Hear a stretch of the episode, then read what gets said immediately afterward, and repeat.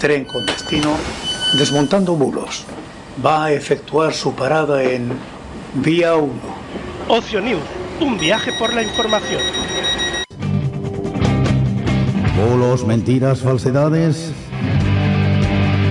Sara Martínez los desmonta para ti. No te lo pierdas. Desmontando bulos con Sara Martínez.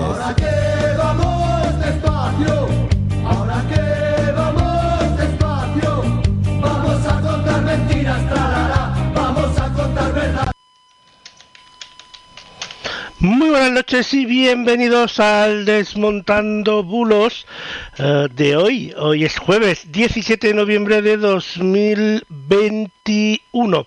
No, 2021 que digo yo, 2022 ya, madre mía, están mirando la hora y yo a decir que son las 9 de la noche y un minuto, las 8 y un minuto en las Islas Canarias.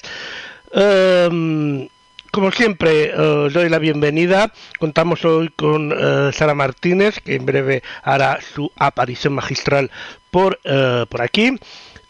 Y nada, comentaros solo que vaya semanita, que hemos tenido ahí mucho tema con el tema de la ley, de la aplicación de la ley del solo sí es sí, también con el tema de el misil o la bomba o no se sabe muy bien el qué que ha caído en, en, en en Polonia, que si es de Estados Unidos, que si es de que si es de Estados Unidos, no, que si es de Rusia, quería decir que si es de, de Ucrania, que si ha sido sin querer, no, bueno, mm, ya sabéis, eh, gente después también ha sacado su parte de politiqueo y ha intentado hacer pues eh, las cosas que se hacen sus manipulaciones también y todas esas cosas, ¿no? Pero bueno, ya sabéis que nosotros siempre intentamos ser lo más imparciales posibles intentamos a darles a todo por igual y digo darles sí, darles todos por igual porque desde luego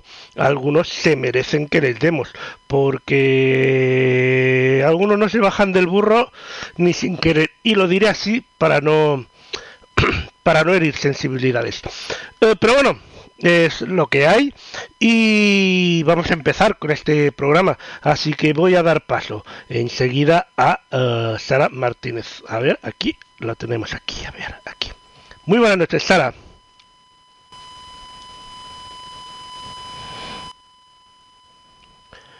Pues a Sara no la oímos ahora mismo pero enseguida la oiremos nada, no, nada que, que, que, no se pueda solucionar rápidamente haciendo dos clics. A ver, ahora, muy buenas noches, Sara. Pues muy buenas noches, Lorenzo, y a todos aquí. mm, Desgraciadamente, pues un jueves más tenemos que estar casi en medio diferido, yo por lo menos con todos. Y, pero eso sí, nuestra cita con, con todo lo que significa eh, el bulo, la desinformación, la ciberdelincuencia, pues todo eso que hablamos desde Des- Desmontando Bulos todos los jueves eh, por la noche. Y este tampoco podía faltar. Así que os voy a contar de una forma un poco más resumida, pues todo lo que hemos detectado, lo más importante, o por lo menos lo que nos ha parecido a nosotros más importante durante esta última semana, que no es poco, como siempre. Empezamos, si te parece, Lorenzo, con la ciberdelincuencia. ¿Qué es lo que nos, nos ha llamado más la atención? Pues desgraciadamente que si la semana pasada era el Black Friday, pues estamos ya medio otra vez entrando en esos, en esos eh, aniversarios, en esos en esas posibilidades de, de sorteos, porque tenemos ya también ahí al lado la Navidad, y nos lo cuenta maldito bulo, maldito timo.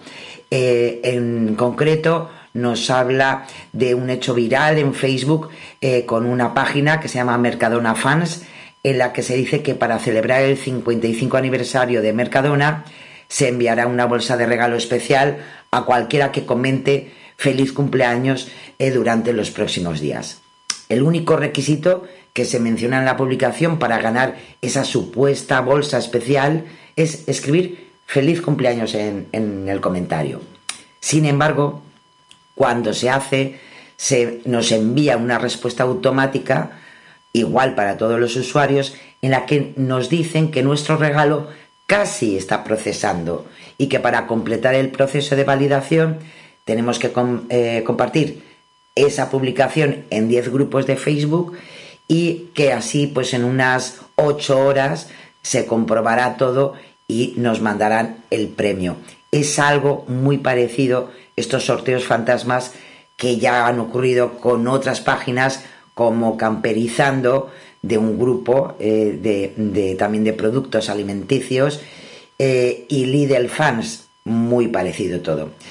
Eh, ¿Qué ocurre? Que además en esta página de Facebook, primero, no hay referencia de las bases del supuesto sorteo, algo que tenemos siempre que mirar si queremos entrar en, sorteos que sí que son validados y que em, además normalmente eh, después te mandan nuevamente a otras páginas de reciente creación donde eh, nos dicen que tenemos ya que dar otros datos como nuestros datos personales o, como alguna vez ya hemos comentado aquí, que para recibir ese, ese premio, pues tenemos que dar unos, unos datos bancarios por el tema de los, de los gastos de, de, transporte, ¿no?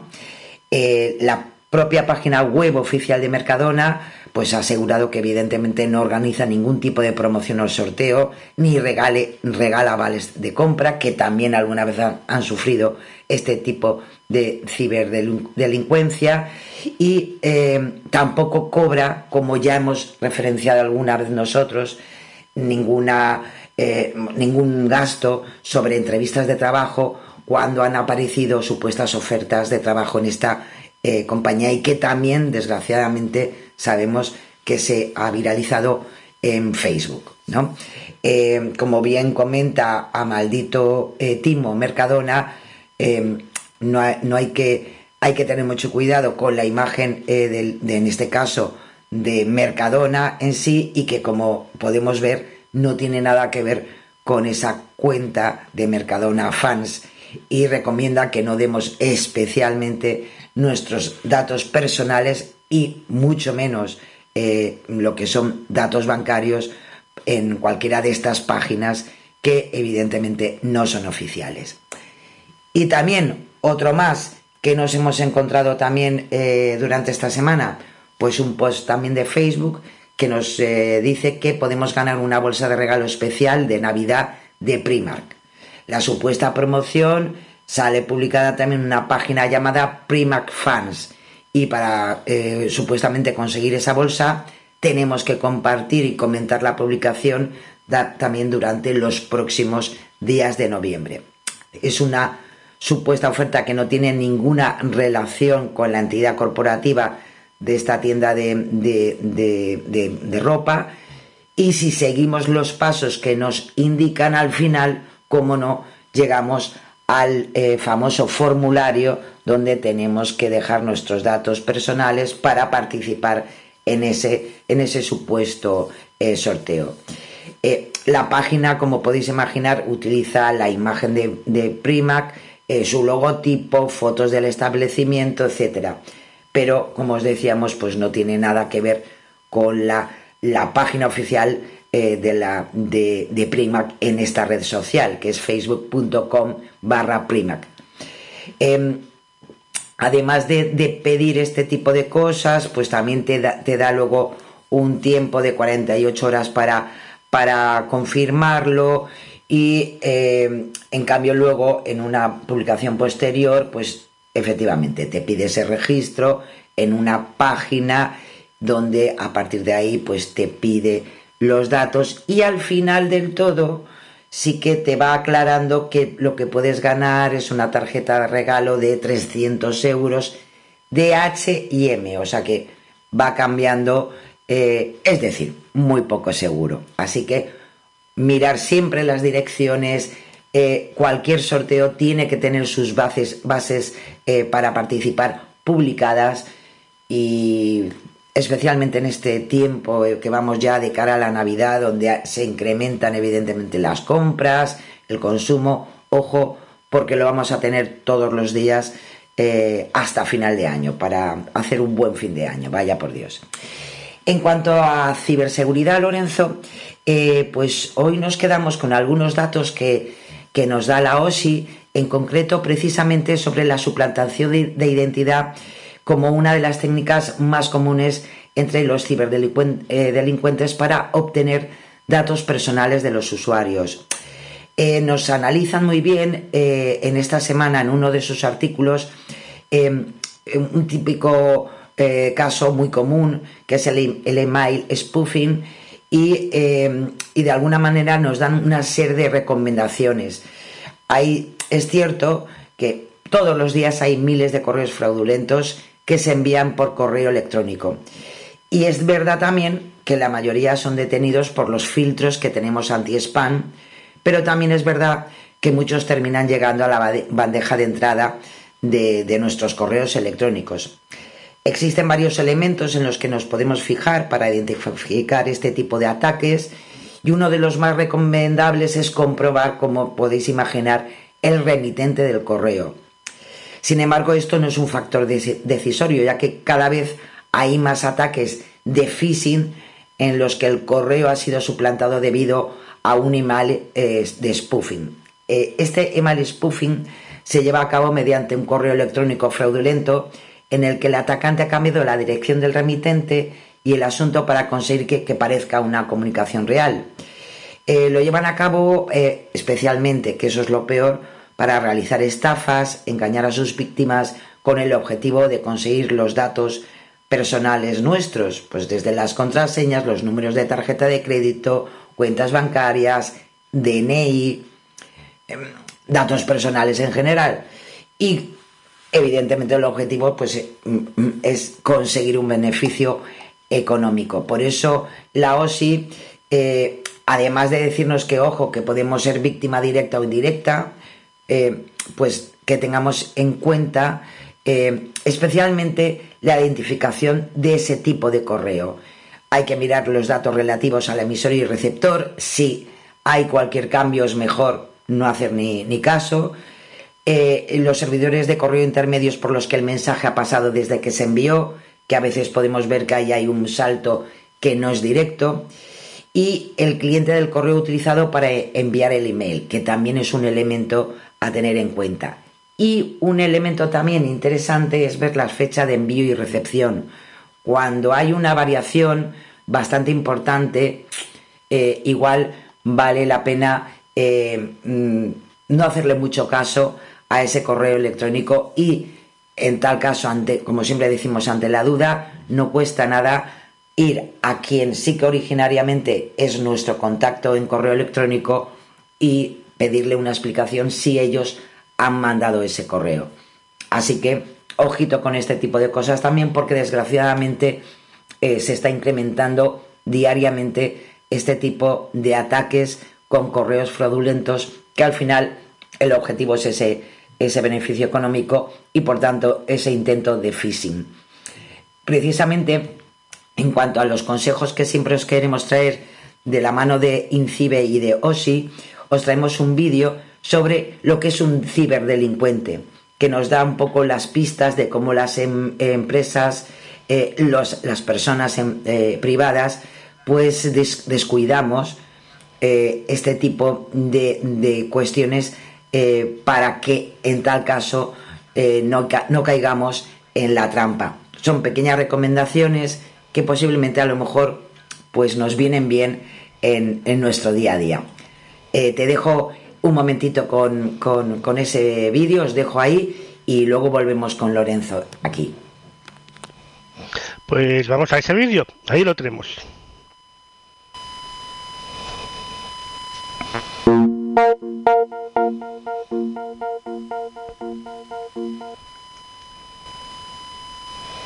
Aún recuerdo cuando tenía que esperar a que acabara la jornada de empresa y se vaciase de empleados para poder hacer un butrón y entrar para robar equipos informáticos, dinero, incluso información de la empresa. Pero desde que me mudé a Internet para mis actividades delictivas, es mucho más fácil robar información corporativa para solicitar un rescate por ella. Y lo mejor es que muchas empresas ni se dan cuenta.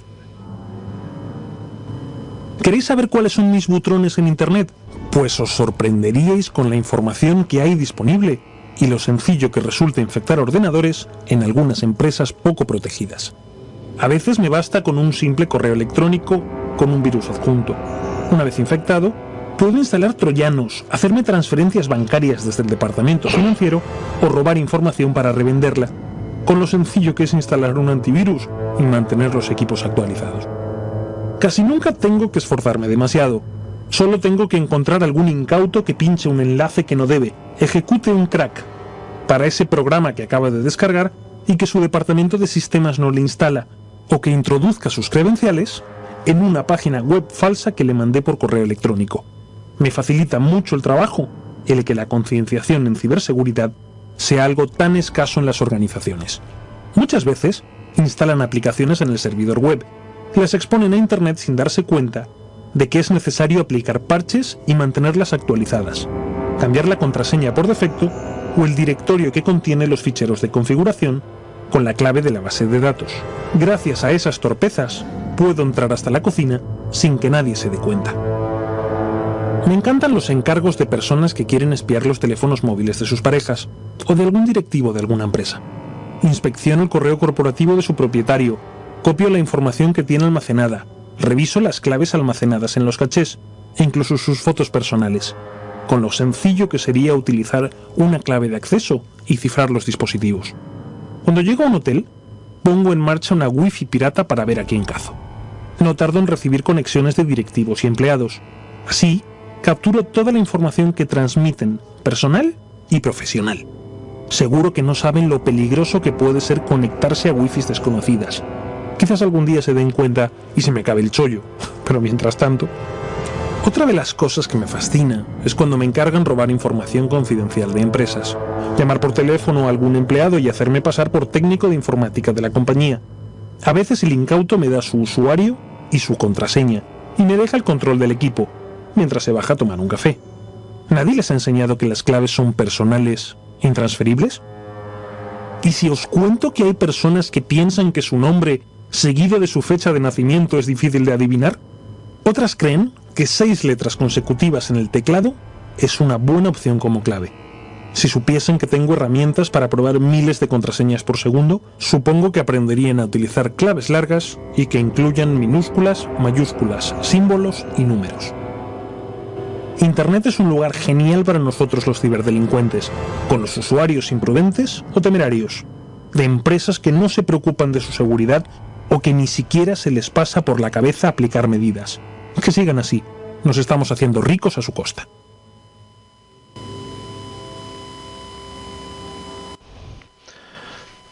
Ahí está esos consejos de la OSI. Antes de continuar con con Sara, vamos, voy a contar una noticia fake, un bulo de última hora, que además lo ha desmentido el propio protagonista, y es que hace alrededor de una hora eh, un periódico de tirada nacional a través de su edición online ha publicado que uh, eBay dejaba Twitch y se pasaba a YouTube a transmitir. Y el propio Ibai en Twitch ha desmentido esta noticia y nos estaba contando que él uh, uh, no sabía que había dejado Twitch ni tampoco que lo había anunciado. Y es que uh, se, la publicación hecha en el confidencial de hace una hora ha sido desmentida por el propio Ibai Llanos hace 29 minutos. Así que ya sabéis, de momento Ibai no deja Twitch. Ahora volvemos con Sara para continuar. Adelante, Sara, continúa. Y seguimos, seguimos con lo que nosotros llamamos, gracias a los compañeros de Cibio, el, conocimiento, la transparencia en todo lo que significa la administración eh, y los datos que tienen que ser públicos y por su propio nombre transparentes para la población. En este caso os traigo un informe ya realizado hace un par de años porque eh, recogía el, informe del Tribunal de Cuentas que fue publicado en el BOE. Estamos a punto en los próximos meses de tener eh, próximamente ese nuevo eh, informe eh, de fiscalización de los contratos del sector público. Y en este caso os traigo un buen, estupendo trabajo, como siempre, que han hecho en Cibio sobre los que del último del, último informe fiscalizador de esta entidad, del Tribunal de Cuentas, y donde una vez más eh, pues hay una larga lista de incumplimientos de la ley de contratos del sector público por parte de todos los ministerios y otras entidades públicas. La mayoría eh, tiene que ver con la falta de información y justificación de las decisiones tomadas, lo que frena evidentemente la transparencia, la competencia y la rendición de cuentas. En concreto, de los 40.730 contratos adjudicados eh, por el Estado en el 2012, el Tribunal de Cuentas recibió para su fiscalización 1.383 expedientes. Se trata de contratos que superan ciertos umbrales, claro, más de 600.000 euros en obras y concesiones, más de 450.000 en suministros y más de 150.000 en servicios. Pese a que los contratos más altos tienen o unas obligaciones de transparencia, concurrencia e igualdad mayores, las irregularidades detectadas son masivas. Ni uno de los ministerios analizados sale limpio del análisis. Eh, pero claro, también es verdad que el Tribunal de Cuentas tampoco, tampoco ha analizado los 1.383 expedientes remitidos. De ellos solamente un 27,3%, que tampoco es que hayan hecho un trabajo muy amplio, lo que supone que al final de todos esos solamente han estudiado y analizado 377 y más que nada por criterios de que sean de especial interés, por la cuantía, por el procedimiento, etc. ¿Cuáles son las, entre comillas, ilegalidades detectadas por el Tribunal de Cuentas, que además se repite en el tiempo? Pues especialmente falta de justificación del uso del procedimiento negociado, ya que en muchos casos no queda claro por qué se opta por este sistema y no por el concurso abierto, que según la propia ley debe ser el método ordinario de adjudicación. Otra de las eh, cuestiones, uso de las características de la empresa como criterios de adjudicación, lo que limita evidentemente la competencia y hace pensar en pliegos redactados a medida. También falta de precisión de los criterios de adjudicación, como cuando se conceden puntos por mejoras, sin especificar qué tipo de mejoras serán evaluadas y en qué proporción, lo que puede dar pie a la arbitrariedad en la concesión. También el incumplimiento sistemático de las obligaciones de igualdad entre hombres y mujeres que obligan a tener en cuenta los planes en este sentido y la efectiva implantación de los mismos de las empresas a contratar. También en cuanto a los límites a las rebajas de precio, lo que se conoce como el umbral de saciedad. A partir de cierto descuento en el precio, las rebajas posteriores ya no dan puntos. O también no se justifica por qué es necesario celebrar el contrato. No hay informes de necesidad ni en los que se declara que los medios propios no son suficientes para hacer frente a las necesidades públicas, cosa que también es importante. También otras cuestiones que fallan, el incumplimiento de las obligaciones de, eh, publicidad básicas. Parece impresionante, ¿no? Eh, eh, solo se publicó en contratación del Estado uno de los 23 contratos celebrados durante un año. Pues, hombre, pues mal, ¿no? Muy mal. Y una de las críticas también más repetidas en el informe eh, está dirigida al escaso control a la ejecución de los contratos. Y esto sí que me parece vital. O sea, no se nombra a un responsable del contrato para hacer un seguimiento, aunque esté establecido de forma clara en los pliegos no hay una vigilancia de ningún tipo. Esto provoca lo que muchas veces hemos visto en informaciones diarias, excesos en la facturación final y retrasos que en la mayoría de casos no provocan ni la resolución del contrato ni la aplicación de las sanciones previas. Con lo cual, pues hombre, está un poquito cojito todo esto, ¿no? Es decir, todas estas, eh, el problema de todo esto, pues sí, lanza muchas propuestas de mejora, pero pese a, las continuas ilegalidades cometidas, tampoco es verdad que el Tribunal de Cuentas no plantea el establecimiento de ningún tipo de sanción. Y a lo mejor, como dicen los compañeros de Cibio, pues a lo mejor han, tanto repetirle a la Administración que no está haciendo las cosas bien y que las sigan haciendo mal, pues igual a lo mejor será el momento también de sancionar a la Administración. Así que ahí tenéis eh, un desarrollo importantísimo porque eh, podéis luego hacer una búsqueda de diferentes contratos, etcétera, y la verdad os podéis pasar un rato muy interesante con los datos eh, que ha ido recopilando Cibio. Y nos vamos a los datos, a los datos como tal que nos vienen de la, de la mano de Europa Press Datos, ¿no? Eh, durante esta semana han salido un montón de datos económicos, pero como estamos hablando mucho en estos últimos días sobre el incremento de la población en el mundo, etcétera, etcétera, pues os he querido traer eh, unos datos precisamente de, todo esto porque también han salido esta semana. Nos, eh, encontramos con eh, diferentes datos sobre nacimientos y defunciones desde, desde 1941 hasta ahora, y que posiblemente ahora Lorenzo os lo está poniendo, y llama la atención, veis ese pico en 1964 con el mayor índice de nacimientos en aquellas, ya sabéis, el baby boom, 668.000, más de 668.000, y de funciones menos de 275.000. Si nos fijamos en los últimos datos que tenemos del 21, eh, arrojan un número de nacimientos de casi la mitad. No, eh, pasa un poquito de los 337.000. Y, y también en defunciones, pues sobrepasan los 450.000, es decir, duplicamos o nos vamos a la mitad de una u otra cosa. Es, es verdad que eh, en el 64 pues había bastante gente de, lo que es la edad media, ¿no? Y, bastante menos eh, eh, personas mayores, pero la verdad que las diferencias son interesantes. No nos vamos a quedar en España para hablar mm, una temática como esta hay unas tendencias en la población en el mundo y nos vemos con datos interesantes. Vemos como los seis países más poblados del mundo siguen siendo China, India, Estados Unidos, Indonesia, Pakistán, Brasil y Nigeria. Pero como podéis ver, eh, la evolución desde 1950 pues ha tenido sus incrementos y reducciones y podemos ver que los que a lo mejor hace unas décadas iban por debajo, pues ahora están bastante por encima, ¿no? Y otro gráfico también eh, eh, habla de la Unión Europea y ahí tenemos a España también, eh, con los cinco países más poblados, Alemania, Francia, Italia, España y Polonia.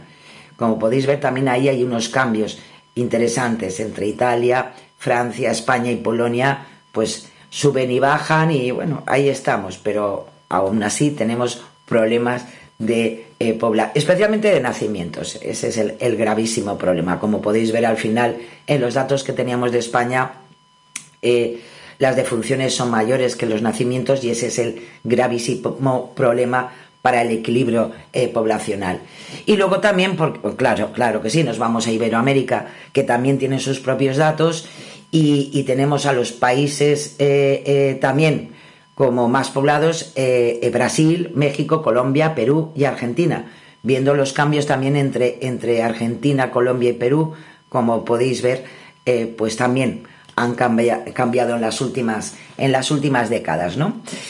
Y en cuanto ya que hablamos de todo esto, pues hablemos de la esperanza de vida. España es el tercer país con la esperanza de vida más alta del mundo, por detrás de Suiza y Japón. Otros países que se encuentran entre los 20 más favorecidos, eh, según este indicador, pues ya veis, Australia, Francia y Singapur. Pero bueno, nosotros ahí estamos eh, con esa medalla de bronce, ¿no? Y os dejo también, hay un mapa de la esperanza de vida al nacer, que es muy, eh, es muy visual, y ahí nos veis, ahí estamos ahí, Españita está ahí, bueno, pues aguantando como puede, ¿no? Em, todo esto sabéis muy bien que eh, se han dado los últimos datos sobre esa población mundial y ya se están haciendo extrapolaciones sobre eh, lo que va a ocurrir eh, en concreto hacia 2050, donde se considera, ya que estamos en los 8 millones, pues para 2050 la población mundial, si no pasa nada, que es una opción que tenemos encima de nuestra cabeza, pues pues podemos pensar que podemos tener más de 2.000 millones eh, de, población mundial de lo que tenemos eh, en la actualidad. Eh, en concreto, habrá unos, o eso se estima estadísticamente, unos 9.900 millones de personas. hay, que, hay que pensar también como nos ponen los datos, en la actualidad la cantidad de habitantes en el mundo es siete veces mayor que en el siglo XIX. O sea, hemos crecido mucho, ¿eh? Hemos crecido mucho en número eh, de habitantes y bueno, y eso también va a suponer evidentemente pues problemas, problemas, ¿cómo no?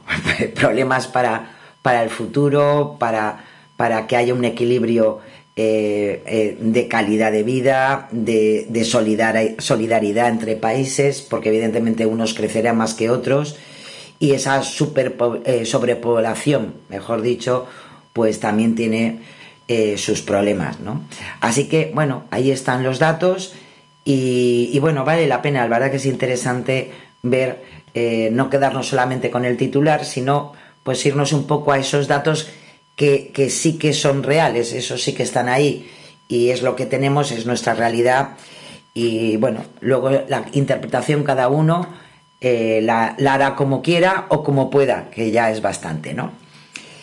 Y si te parece, Lorenzo, pues pasamos ya a, nuestra sección de desinformaciones y bulos, que gracias a nuestros verificadores españoles, pues tenemos todos los días en sus eh, propias aplicaciones y en de las que nosotros hemos recogido estos que os vamos a contar. Eh, Maldito Bulo eh, habla, ya sabéis que hemos tenido este fin de semana una manifestación a favor de la sanidad pública en Madrid por los problemas que están teniendo con especialmente el tema de urgencias y os podéis imaginar que ante un hecho así, pues en redes sociales se ha movido muchísima muchísima desinformación. Hay que reconocer que en este caso también han ayudado mucho el ámbito eh, político, eh, que han retuiteado cosas, por ejemplo, que no tenían ninguna, ninguna realidad. Por ejemplo, eh, se hizo viral el mismo día de la manifestación diferentes imágenes de autobuses con eslóganes de, eslóganes, perdón, de Madrid es tierra de acogida. Y supongo que por eso para manifestarse por la sanidad madrileña vienen autobuses de Burgos o, Burgos o Toledo, o otros mensajes como autobuses fletados para la manifestación en contra de Ayuso, no por la sanidad, autobuses que salían de Toledo, Burgos o Salamanca. Bueno, hay que decir que esto se ha difundido de forma masiva durante las 24 eh, horas antes y 24 horas después de la manifestación en Madrid. Maldita.es ha hecho un trabajazo increíble para verificar todos esos datos y esas imágenes y eh, eh, en concreto pues mm, se llevan alguna que otra sorpresa. Por ejemplo, hay una imagen que corresponde a una empresa de autobuses de Metro y Álvarez y se puede observar además el prefijo 925, por tanto eh, corresponde a la provincia de Toledo.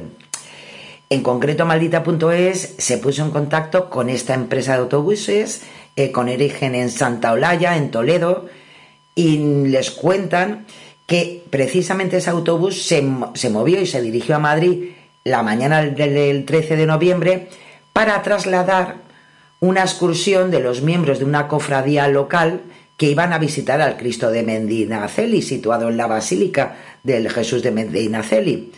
El templo eh, se sitúa en las cercanías del Parque del Retiro y es donde se encontraban aparcados, en este caso, este autobús, ¿no? Eh, también asegura la misma empresa que luego se hizo un segundo viaje en la tarde, tarde del 13 de noviembre, pero ya por la tarde, con motivo de una actuación de Paz Padilla que tuvo lugar en la, en la capital, ¿no? Porque claro, Madrid, además de la manifestación, pues también, en fin, había más gente, no, no, no era todo, todo la manifestación es más o menos lo mismo lo que, lo que les ha pasado con otras imágenes de otros autobuses del grupo Alvarado, que también se dirigió a la capital por esta misma actuación que os decíamos de Paz Padilla y que llevó a una excursión. Eh, salió de Toledo, de Talavera de la Reina, por el grupo Viajes Virginia para acudir a este eh, evento. Tanto es así que hasta también esta propia agencia de viajes también lo ha confirmado a maldita.es. Hay un tuit, en este caso del secretario general del Partido eh, Popular de Madrid, Alfonso Serrano, que señalaba esa misma mañana, eh, un tercer autobús aparcado en Madrid y que eh, procede de fuera de la comunidad, según eh, decía y explicaba en su tuit, ¿no?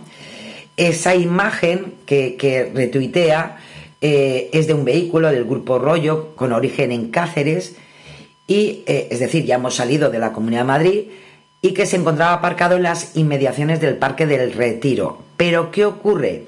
Que ese autobús había viajado a Madrid para transportar a los jugadores del Club Deportivo San José Fútbol Sala, eh, que además, hombre, pues porque tenían un partido en, su liga, ¿no?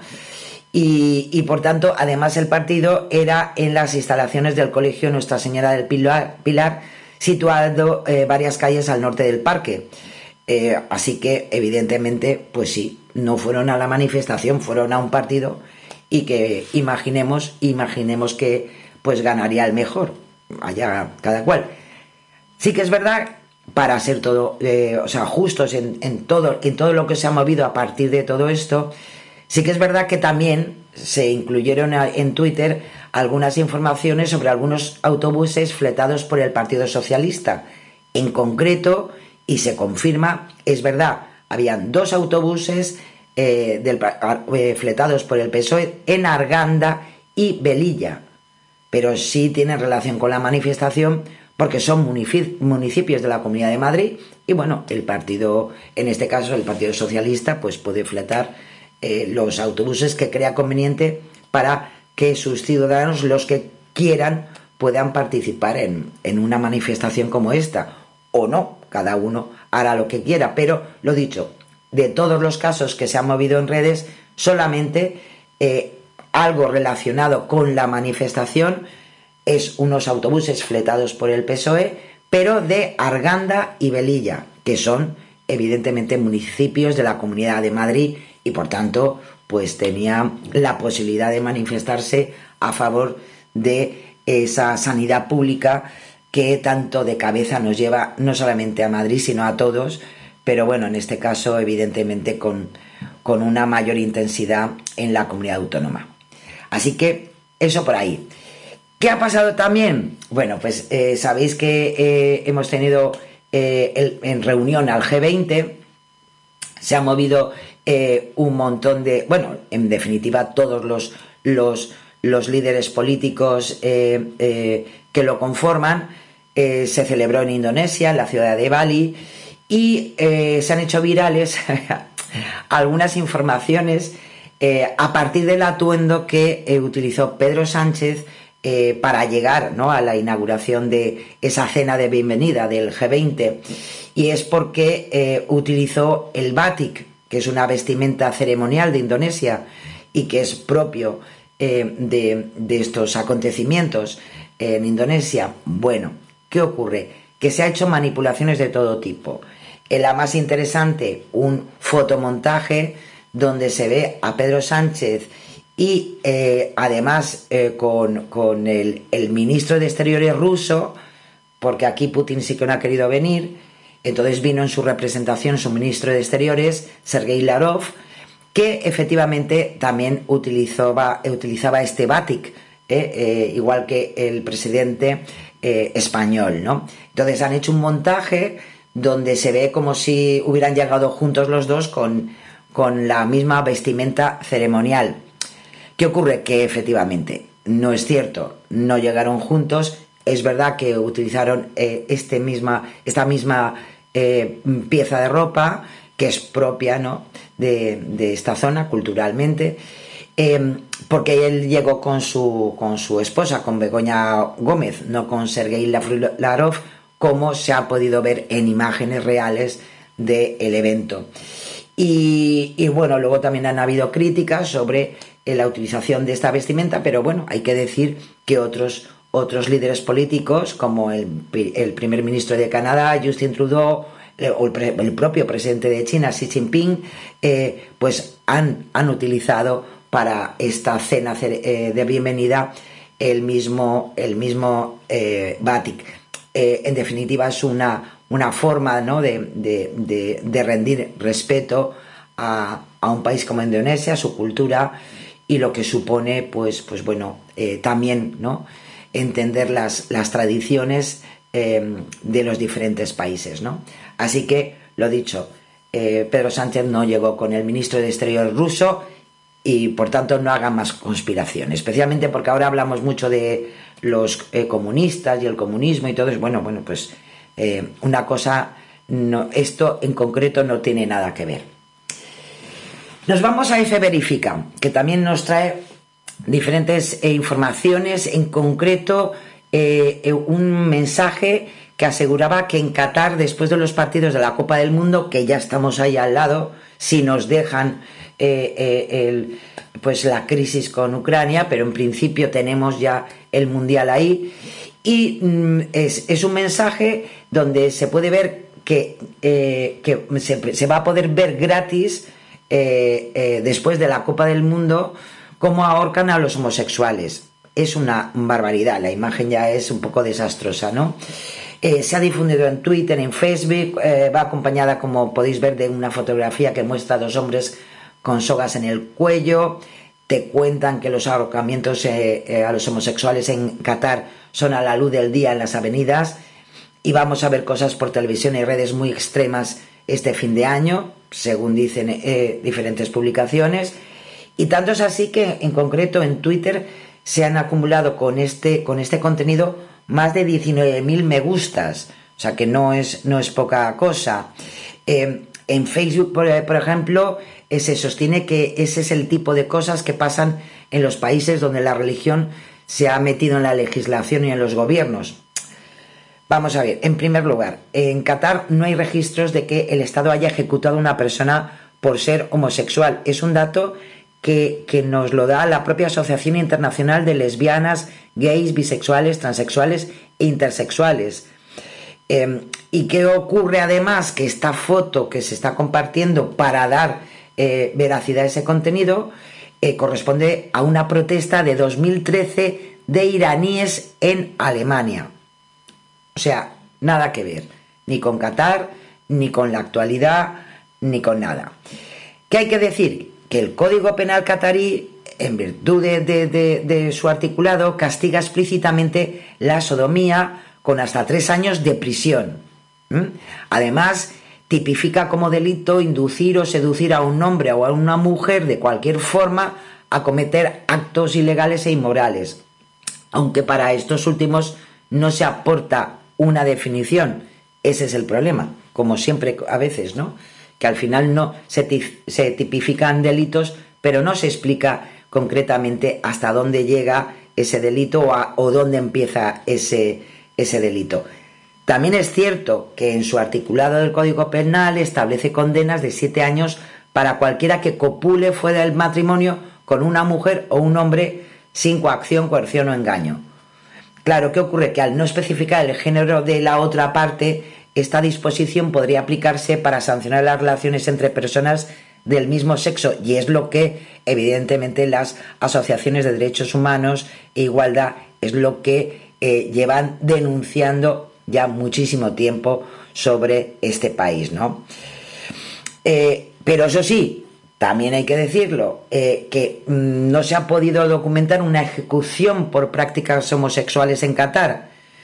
Si bien, que no es poca cosa, pero si bien aún aplica la pena de muerte para otros delitos, que de todo hay que hablar, no solamente de una parte, hay que ver el conjunto de su, su, estructura jurídica que evidentemente pues deja mucho que desear, ¿no?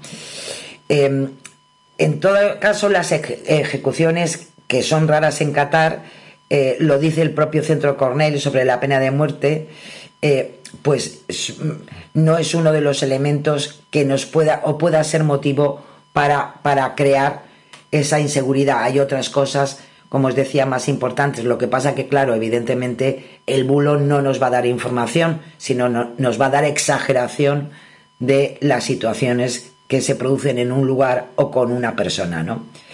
Por tanto, contrariamente a lo que se afirma en redes sociales, no es común ver en Qatar ejecuciones en las avenidas, eh, pese a que el país ha sido señalado, como os decía, por organizaciones, en fin, como Amnistía Internacional, por sus legislaciones que discriminan ojo, a mujeres, a migrantes y eh, personas del colectivo LGTB. Así que, lo dicho, y ojo, lo más importante, que la imagen que se ha movido no tiene que ver con, ni con esto que se quiere denunciar, ni con Qatar. Eh, Lo dicho, es una protesta, un simulacro de protesta que se hizo por parte de eh, ciudadanos iraníes en Alemania y hace ya bastante tiempo. Y nos vamos también a un vídeo, según eh, F Verifica. Volvemos a Brasil, os lo decía la otra semana, eh, se mueve muchísima desinformación eh, desde la convocatoria de elecciones y los resultados de las elecciones eh, donde salió ve- vencedor Lula da Silva. Bueno, pues tenemos otra vez un vídeo corto que muestra una avenida testada de personas donde nos dicen en, Twitter y en Facebook, son 11, minutos, eh, 11 segundos de grabación, muy poquita cosa, eh, sobre esa protesta que tiene que ver eh, con los resultados de las elecciones del pasado 30 de octubre. eh, con y sabéis que ganó Lula, derrotó al, al que había sido hasta ahora presidente, Bolsonaro, con una diferencia de 1,8 puntos porcentuales, o sea que estuvo eso muy reñido. Y eh, pues se ha movido este vídeo donde nos dicen que es, eh, eh, es una protesta en contra eh, precisamente de, esos resultados. Nos dicen que Brasil continúa en las calles denunciando las irregularidades de las pasadas elecciones presidenciales.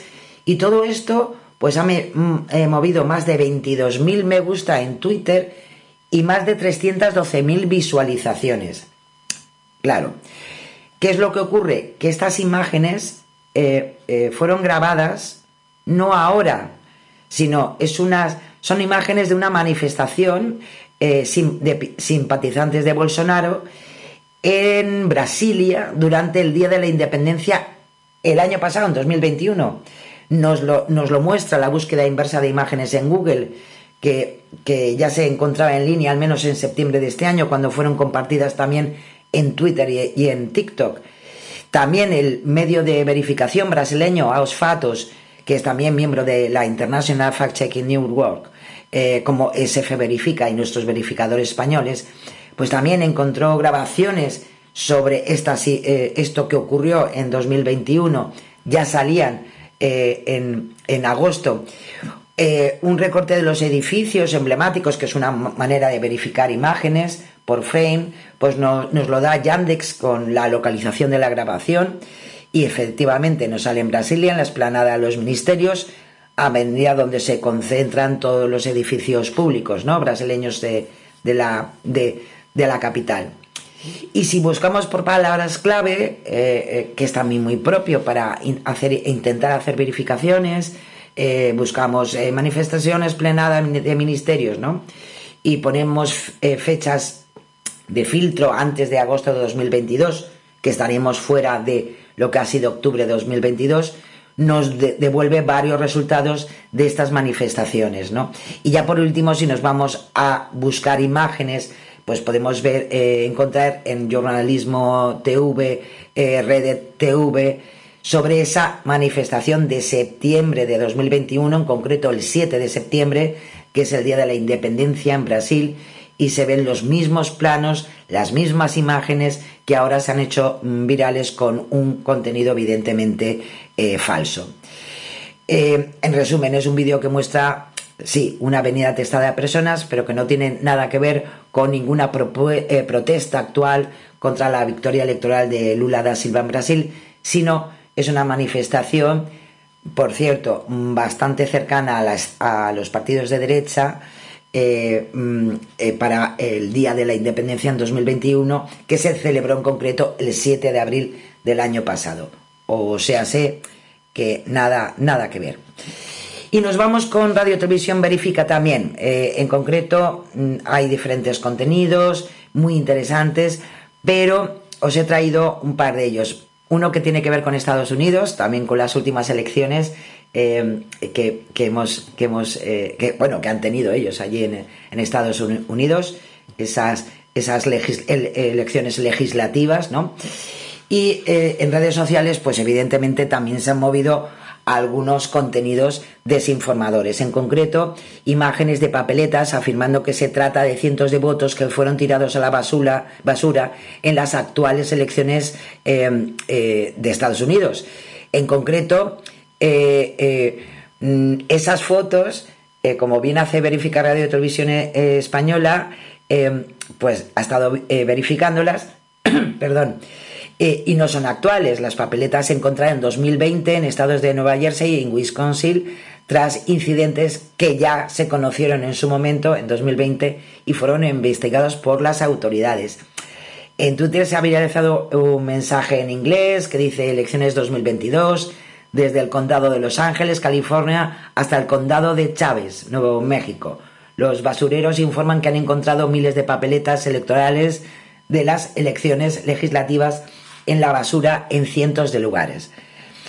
El tweet no es poca cosa, cuenta con más de 5.300 retweets y más de 57.000 eh, me gusta. Es decir, que de paso la gente, mm, al final, mucha gente se cree este tipo de montajes. La cuenta que difunde inicialmente este eh, bulo se hace pasar por un medio de comunicación pero claro, juega con la ambigüedad de no calificarse a sí misma como una cuenta parodia, pero se define en su perfil como noticias de especulación, ya que de todas maneras todo está inventado. A través de una búsqueda inversa de imagen, pues comprobamos que esas fotografías, como os decía, pues coinciden con publicadas eh, por diferentes medios norteamericanos como BGR o el canal de televisión de CNN eh, y ambos medios de comunicación afirman que los votos se encontrarán en Nueva York durante los comicios de 2020 en Estados Unidos. Y podemos eh, verificarlo como que coinciden con los mismos. Bueno, tanto es así que hasta se puede leer en algunos de, los votos de dónde son. O sea, no.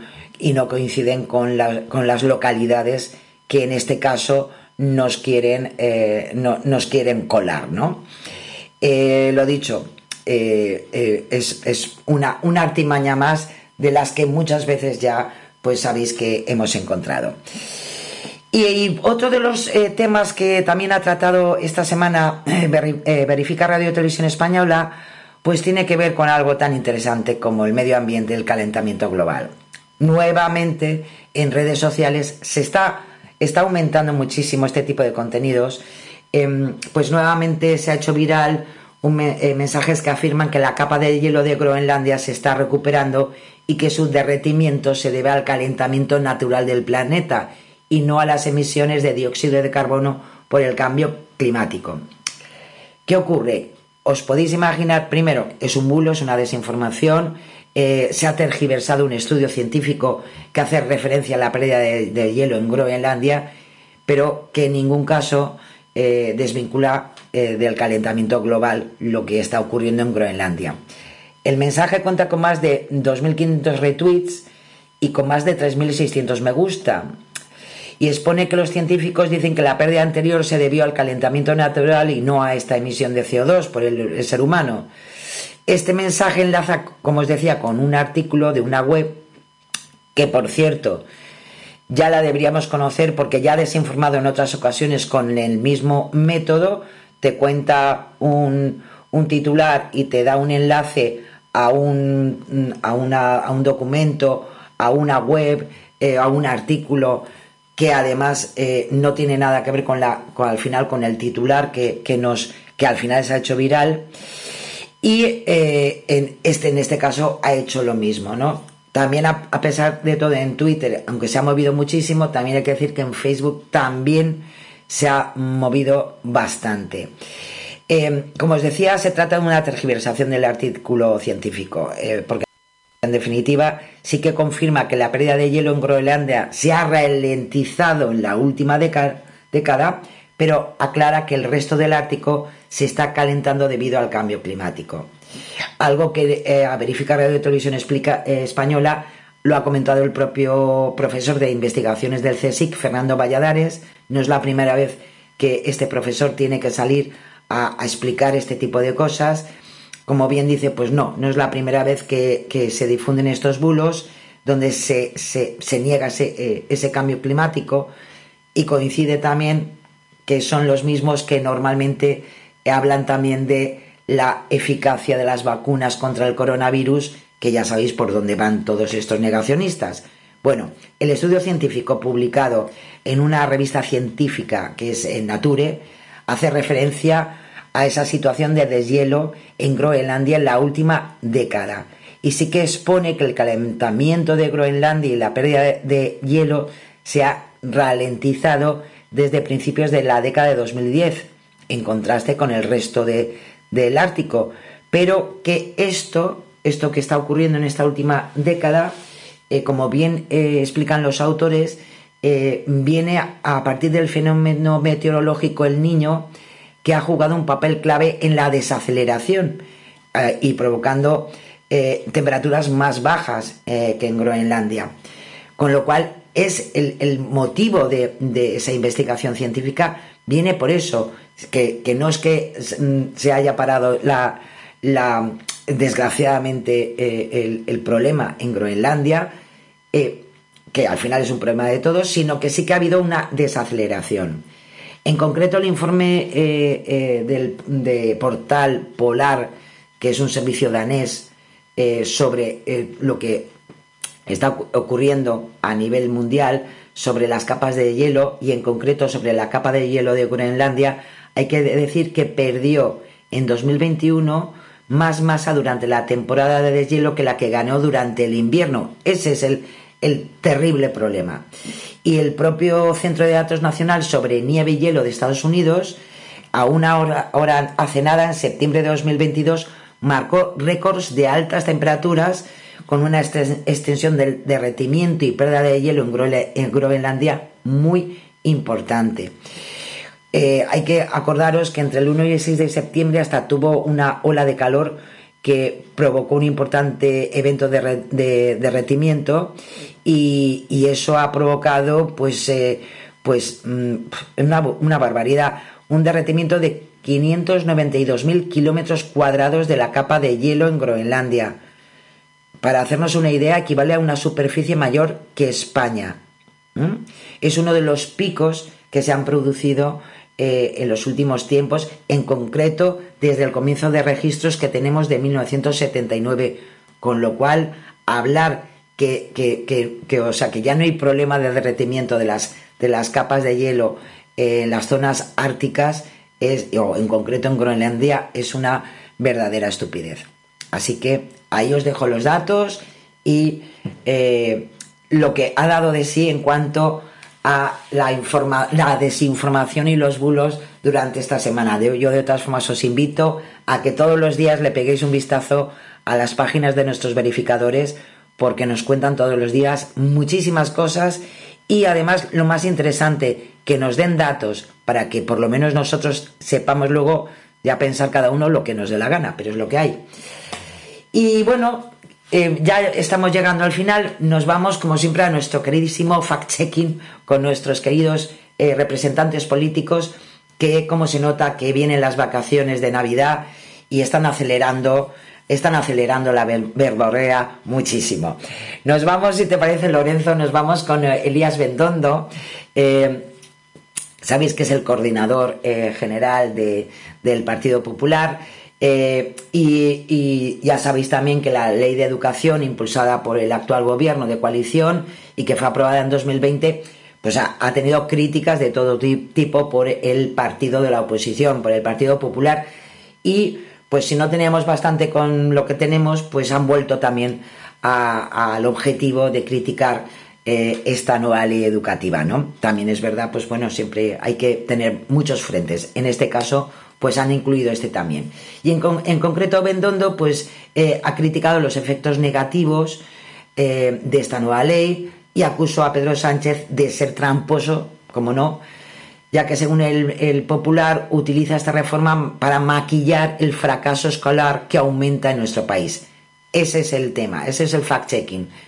¿Hay fracaso aumentado en nuestro país, el fracaso escolar? Bueno, Bendondo eh, hace referencia al fracaso escolar, que no es lo mismo que el abandono escolar. eh, si eh, hablamos con datos que nos puedan venir de- de- de- desde el Ministerio de Educación, como bien realiza en este caso el verificador neutral, em, ese, ese término, ese término de fracaso escolar está en desuso. ¿Por qué? Porque no tiene, no tiene un indicador oficial. Aunque la cifra más aproximada, sería el porcentaje de personas que no alcanzan el título de educación secundaria obligatoria. Ese sería eh, para poder evaluar algo, pero no directamente el fracaso escolar. Por eso no España, sino ningún país habla como referente eso, el fracaso escolar. Lo dicho, no, es un, no tiene un indicador oficial.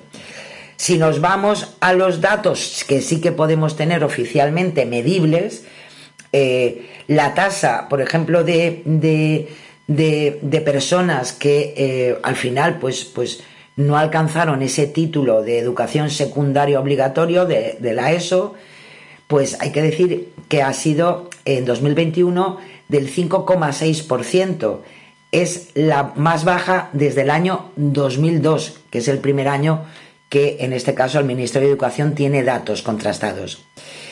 Eh, si, si en el caso de que el coordinador del PP, PP se refiriera al abandono escolar temprano, que tampoco es fracaso escolar, eh, es, es eso, abandono escolar, son cifras reales y, y objetivas, pues las cifras tampoco avalan esa afirmación, porque en 2021 la tasa de abandono escolar también registró el mínimo de la serie histórica con un 13,3%. Sabéis muy bien que Neutral siempre se pone en contacto con los gabinetes de prensa comunicación de los políticos o partidos políticos eh, que hacen estas declaraciones para tener, pues hombre, una aclaración por su parte, pero nuevamente en este caso, igual que en otros, pues no han tenido todavía respuesta, o sea que no mutis por el foro. Lo dicho, eh, según eh, los datos eh, en 2021, eh, que, que- que también, por ejemplo, recoge mm, temas de formación de jóvenes que abandonan los estudios, vamos a ponerlo un poco más, más alto, jóvenes entre 18 y 24 años que no continuaron sus estudios, pues también nos dan que el 5,6% no tenía el título de la ESO. Pero también con este dato también se consolida la tendencia descendiente que se marca en concreto sobre este dato de no tener el título de, de la ESO desde 2016. Por tanto, en resumen, en resumen, eh, la- el fracaso escolar aumenta en nuestro país, tal como dijo Elías Bendondo, es falso. ¿Por qué? Por- primero, porque no es un dato objetivo, no lo podemos medi- medir, y el resto de tasas que nos pueden acercar, o tanto por abandono, porque no han conseguido el título de la ESO, pues viene descendiendo desde hace bastante tiempo, desde 2016, y en concreto el año pasado, estos datos fueron los más bajos de toda la serie histórica. Así que lo sentimos, pero es falso. Y nos vamos a Pedro Sánchez, a nuestro presidente del gobierno, ¿no? Eh, sabéis muy bien que se ha estado hablando durante todo, todas estas semanas eh, sobre el delito de sedición. Ah, eh, hicimos verificaciones la semana pasada precisamente con esto y a esta, esta vez le toca a Pedro Sánchez, porque en diferentes medios de comunicación, en sus entrevistas, ha hecho una aseveración muy interesante. En concreto, Pedro Sánchez dijo que es un compromiso de investidura que yo asumí ante las Cortes Generales. Bueno, ahí está neutral para ver si eso es cierto. En concreto, es verdad que tenía o era eh, eh, eh, un compromiso de investidura asumido por Pedro Sánchez ante las Cortes Generales. De algo así podría ser porque también es cierto que hay otros miembros del gobierno que han hecho declaraciones eh, eh, muy parecidas, como el ministro de la Presidencia, como Félix Bolaños. Pero ¿qué ocurre? Que aunque Sánchez ha hecho referencia a esta reforma, eso sí, ¿eh? en distintas ocasiones, hay que irnos al discurso de investidura allá en el 4 de enero de 2020 para saber si esto es cierto. ¿Qué ocurre? Que ni el 4 de enero, ni luego el 5 y 7 de enero, que fueron las posteriores sesiones plenarias para la investidura, ¿no? Como para, para, formar, para ser presidente del gobierno. En ninguna de ellas eh, hizo referencia en concreto de esta manera sobre el delito de sedición. Sí que es cierto eh, que dos semanas después del debate de investidura, en concreto el 20 de enero de 2020, Sánchez ya habló de una posible reforma del delito de sedición. En concreto, en una entrevista en Radio Televisión Española, al responder a una pregunta sobre rebajas en las penas de este delito, el presidente respondió que aunque hay que ir paso a paso, es evidente que toda esta crisis, en concreto la crisis en Cataluña, ha demostrado algo y es que tenemos un código penal que no corresponde con la época que ha tocado vivir a España. En varias ocasiones también lo hace. También en el Congreso de los Diputados. También hizo mención eh, que, con la explicación que también hemos eh, recibido estos días, no tenemos delitos homologables a lo que ocurre en otros países europeos y, por tanto, es una evidencia más de que sería interesante esta reforma. Y hace un año y medio, también durante una sesión en el Congreso, Sánchez se dirigió a Miriam Nogueras de Junts per Cat y aseguró que en 2017 España aprendió una lección sobre el desajuste de nuestro Código Penal y eh, eh, reiteró su compromiso, su intención y su voluntad política para aprender de lo ocurrido y actualizar eh, ese Código Penal, algo que podemos ver en el propio diario de sesiones del Congreso de los Diputados. Así que con, todos estos datos y ojo, con uno también muy interesante que también nos lo proporciona eh, Neutral. También es verdad que en mayo de 2018, un mes antes de la moción de censura a Mariano Rajoy, y por tanto con Pedro Sánchez en la oposición, sí que es verdad que los socialistas planteaban una reforma del Código Penal. Sin embargo, no hablaron del delito de sedición, como hicieron tras la eh, investidura, sino de rebelión. Con lo cual, pues hombre, pues ahí también había, sí que eh, en este caso yo creo que sí que se puede decir que había un espíritu que todos compartían, pero la verdad que la, la, cuestión planteada en, en, la, en la investidura y el compromiso en la investidura, pues hay que decirle a Pedro Sánchez que no, que no es cierto. Sus compromisos han sido posteriores por parte del Partido Socialista sí que había un cierto espíritu de revisión de, esta temática penal, pero tal como lo han querido eh, resumir, pues, pues no es verdad, es falso.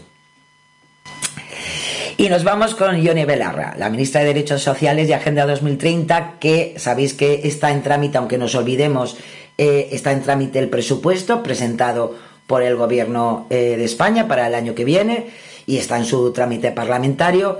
Y Yone Belarra pues ya ha dicho en varias ocasiones eh, que, em, que en cuanto a lo que es el presupuesto del gasto militar, pues que ya sabéis que ellos como que no están muy de acuerdo y plantean que se ha hecho eh, em, pues intentos de duplicar ese gasto militar en España, que ya está por otra parte, según Yone Belarra, en niveles récord.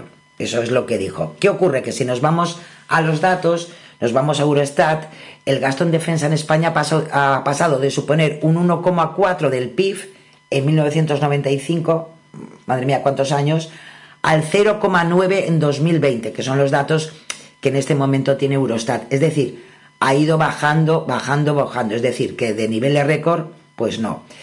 Eh, Neutral, sabéis muy bien que se puso en contacto con el gabinete de prensa, en este caso de Yone Belarra, y sí que sí que hubo una, una, explicación. En concreto, dice que la ministra incluye los gastos extraordinarios del fondo de contingencia, que no se reflejan en el presupuesto y que también es gasto en defensa. Y en concreto, eh, dicen que esta afirmación se puede comprobar por el informe del Centre de las, el gasto militar real del Estado español para 2022. Claro, neutral, estupendamente se va a esos datos, eh, se van a los datos de esta organización que también eh, muestra el gasto militar en España, pero no afirmando lo que dice la, ministra, eh, no está en niveles de récord. Según el Centro de las, como el Instituto Internacional de Estudios para la Paz de Estocolmo, el SIPRI, que son referentes a nivel internacional, Incluye en sus cálculos otras partidas indirectas en defensa, no solamente de España, sino del resto de países, pero en ambos indicadores se muestra una evolución a la baja en el gasto en defensa. Según estos datos, el gasto en defensa en España ha pasado de representar el 1,4% del PIB al 0,9% en 2020. Y Hacienda, que también mide el, peso del gasto en defensa en función del total del gasto de las administraciones públicas, eh, pues también en su último informe se puede observar la caída del peso del gasto en defensa sobre el total del gasto público.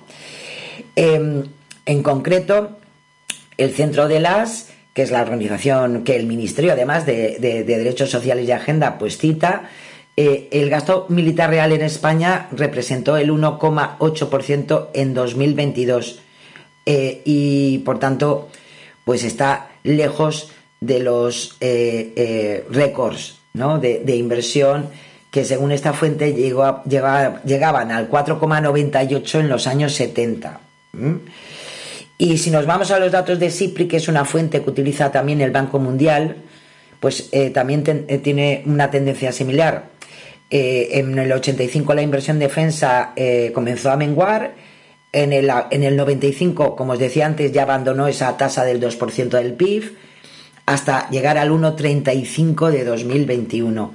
Con lo cual, pues, pues, pues, lo sentimos mucho, pero en este caso, eh, Yone Belarra ha exagerado un poquito eh, y, evidentemente la afirmación que, que hizo sobre el gasto en defensa real en España es falso. Y terminamos, como no, terminamos con Isabel Díaz Ayuso, la presidenta de la Comunidad de Madrid, en uno de los últimos eh, eh, encuentros de, la Asamblea Regional, pues la presidenta de la Comunidad de Madrid, con lo que está cayendo, Dios mío, con el cambio climático, con todo esto, pues eh, dijo que desde que la Tierra existe, desde el origen, ha habido siempre cambio climático, ha habido ciclos, nosotros tendremos que poner medidas para paliarlo, pero no pueden seguir contra la evidencia científica única y exclusivamente porque siempre tienen ustedes detrás de, en su cabeza lo que se llama comunismo. Bueno, la verdad que hay que decir que esta afirmación en ese, en, ese debate ¿no? Eh, eh, en la Asamblea Regional pues ha traído bastantes, bastantes eh, consecuencias y bastantes declaraciones contrarias a, a lo que dijo. ¿no?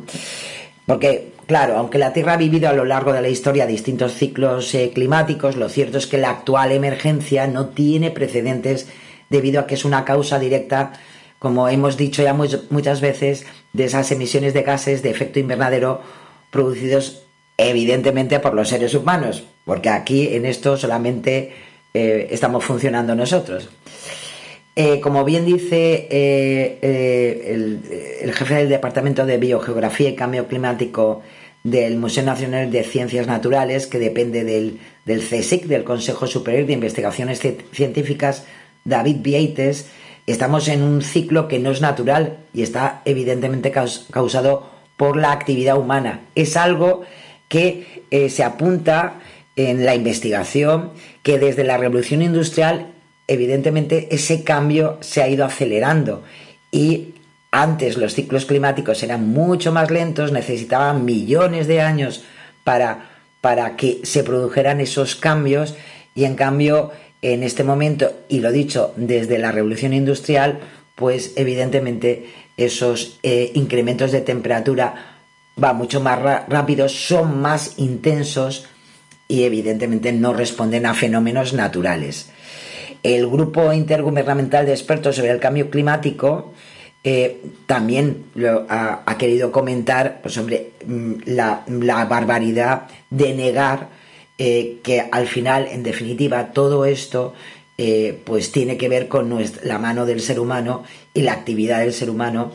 Y como bien dicen, desde 1850 la temperatura media global ha aumentado un 1,1 grado con respecto a la era preindustrial y eso ha supuesto que en Europa se cierre octubre como el más cálido de su historia con temperaturas casi de 2 grados por encima del periodo de 91-2020 eh, que se tenía de referencia se- según el Servicio Europeo de Copérnicus, ¿no?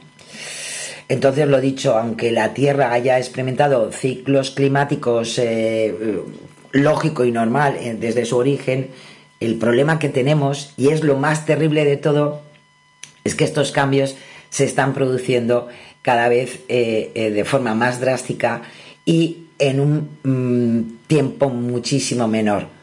Con lo cual, pues yo creo que vale la pena tenerlo en cuenta. Así que lo sentimos por la presidenta de la Comunidad de Madrid, pero no es cierto. No es cierto, ni creo que debería hacer ese tipo de afirmaciones eh, para el juego político. Nos jugamos cosas mucho más importantes que unas elecciones, nos jugamos nuestra vida y el futuro de la tierra y de, y de la gente que viene detrás de nosotros. Así que, sintiéndolo mucho, es falso.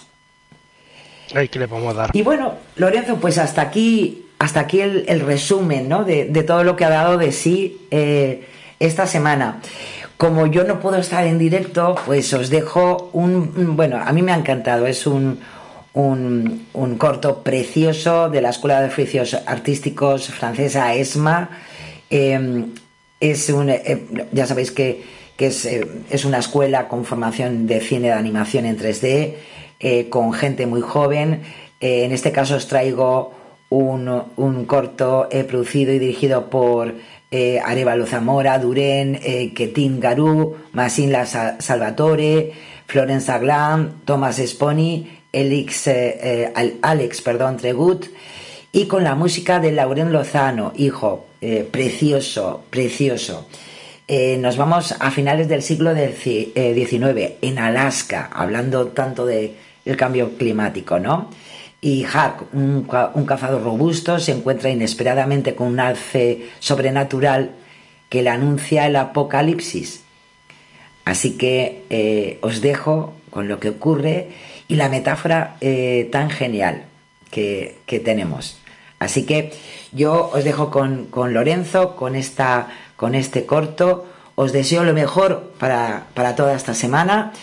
El jueves que viene, Lorenzo, nos veremos. Veremos cómo, qué ocurre en Ucrania eh, eh, con todo lo que está pasando. Sabéis que hemos estado ahí a un puntito del inicio de ya la confrontación mundial. Entonces esperemos que se inaugure el Mundial de Fútbol y nada más, que de Mundial solamente tengamos fútbol. Y el jueves que viene pues eh, estaremos aquí y yo espero estar en directo con todos vosotros para compartir todo lo que, todo lo que ha dado de sí. Se os quiere muchísimo. Besiños. Genial, genial todo lo que nos has contado. Ahora vemos el vídeo y sí, esperemos que con el mundial se calmen las cosas. Vamos a ver eh, el vídeo. Thank you.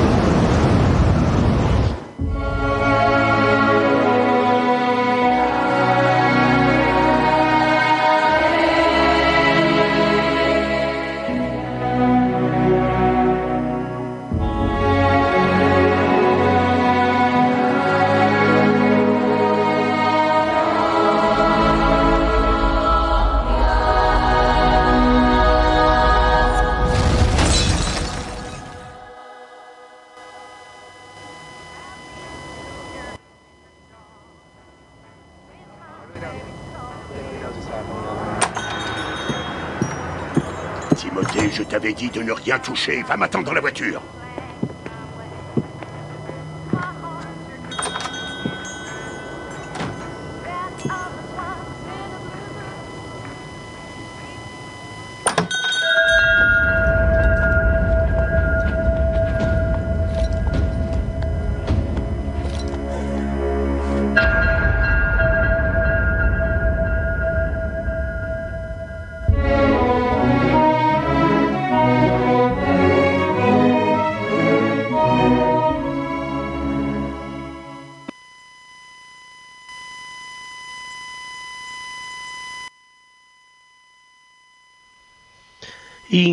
La cantidad de detalles que tiene este trabajazo hecho por estos genios.